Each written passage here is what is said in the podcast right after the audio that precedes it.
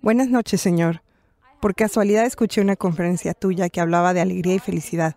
Tú dijiste que la alegría depende de uno mismo, mientras que la felicidad depende de los demás. Intenté practicarlo un poco, pero descubrí que no podía sostener esos pequeños momentos de alegría. Pude experimentar alegría cuando estaba completamente metida en ello. Me apasionaba lo que debía hacer, pero de alguna manera, cuando una persona externa o una entidad externa reconoce lo que hago, la alegría está fuera de mi vida. Entonces, ¿cómo sostienes estos momentos de alegría y no sucumbir a estos placeres de felicidad? Si pudieras, sería bueno que puedas compartir la diferencia entre alegría y felicidad a esta multitud también. Mira, ahora mismo, si te digo, o si tú, no yo, digamos que tu decano te dice a partir de mañana todos ustedes qué tipo de ropa deben usar, inmediatamente habrá protestas en la universidad. Si tu decano va más allá y dice, todos deben comer solo cuatro idlis por la mañana. Si tu decano te dice, todos deberían levantarse a las cinco en punto de la mañana, digamos que puso diez reglas diferentes como estas, cosas físicas que hacer. Pensarás que está tratando de convertirte en esclavos y chillarás y gritarás por tu libertad, ¿no es así? Pero mírate y observa.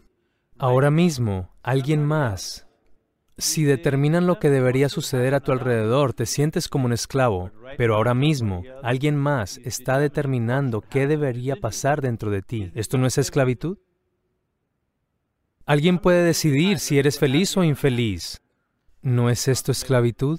Alguien puede decidir si eres un ser humano agradable o un ser humano desagradable. ¿No es esto esclavitud? Lo que sucede dentro de ti, alguien más lo determina. Esta es la peor forma de esclavitud, ¿no es así? ¿O no? Es solo que, porque todos son así, parece ser normal. No lo es. No es normal. Solo porque todos sean así no se vuelve normal. Este ser humano, la vida a tu alrededor no sucederá, nunca sucederá al 100% de la manera que lo quieres. Y no debería suceder. Porque si todo sucede en la forma como tú quieres, ¿a dónde voy yo? Estoy muy feliz de que no está sucediendo a tu manera.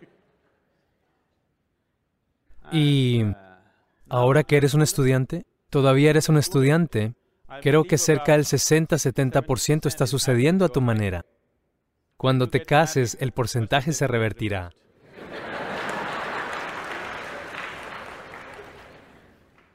No lo sabemos. No sabemos en qué dirección irá. Entonces sí, la vida a tu alrededor nunca sucederá en un 100% como tú lo quieres, y no debería. A menos que estés viviendo con máquinas, la vida no sucederá, e incluso esas máquinas enloquecerán contigo. ¿No es así? ¿No te molestan las máquinas todos los días por algo o por lo otro? Sí lo hacen. Así que Afuera nunca sucederá al 100% como lo quieres, y si tu felicidad o tu alegría, o no usemos todas estas tantas palabras, esencialmente es sagrado contra desagrado. Por agradable tenemos muchos nombres, lo llamamos paz, felicidad, alegría, dicha, éxtasis. Por desagradable tenemos muchos nombres, estrés, ansiedad, miedo, tensión, cualquier otra cosa, locura, lo que sea. Agradable contra desagradable. Sí, tu agrado depende de lo que sucede a tu alrededor. Las posibilidades de que te sientas agradable son remotas, ¿no es así? En la propia naturaleza de las cosas no es posible. Solo si eres capaz de crear una distancia entre esto y aquello, es posible en el sentido de que cada vez que las cosas no funcionan hay un hábito en muchas personas de mirar para arriba o parwala. No es así, todo el mundo está mirando hacia arriba. Mirando hacia arriba. Mira, ¿sabes que el planeta es redondo? ¿Lo sabes? Bueno, el planeta es redondo y no está sentado en la parte superior del Polo Norte. Está sentado en Chennai, aquí en el clima tropical.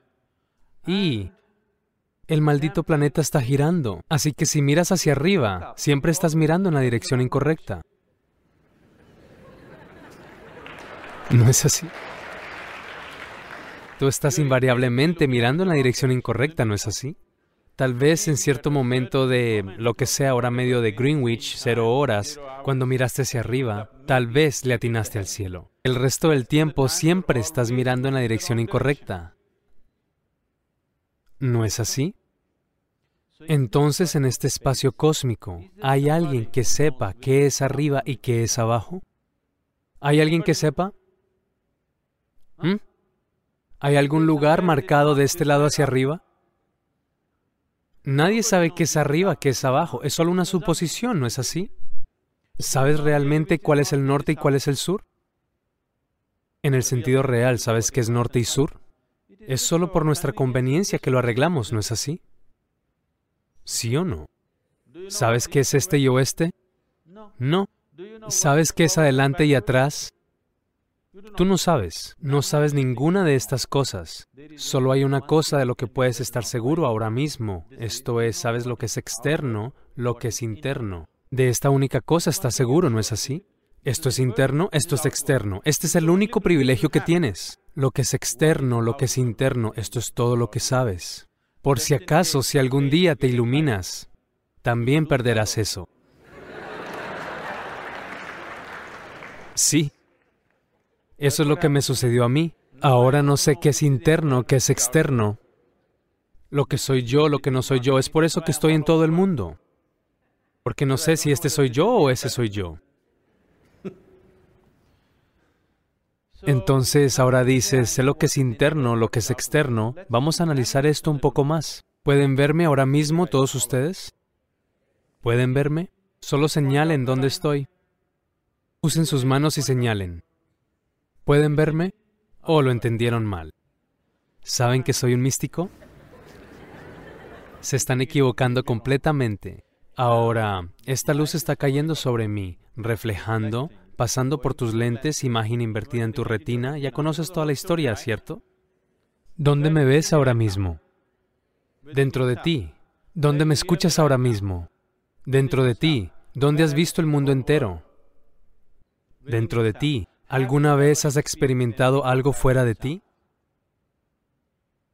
Todo lo que te ha pasado, oscuridad y luz sucedieron dentro de ti, dolor y placer sucedieron dentro de ti, alegría y miseria sucedieron dentro de ti. ¿Alguna vez has experimentado algo fuera de ti?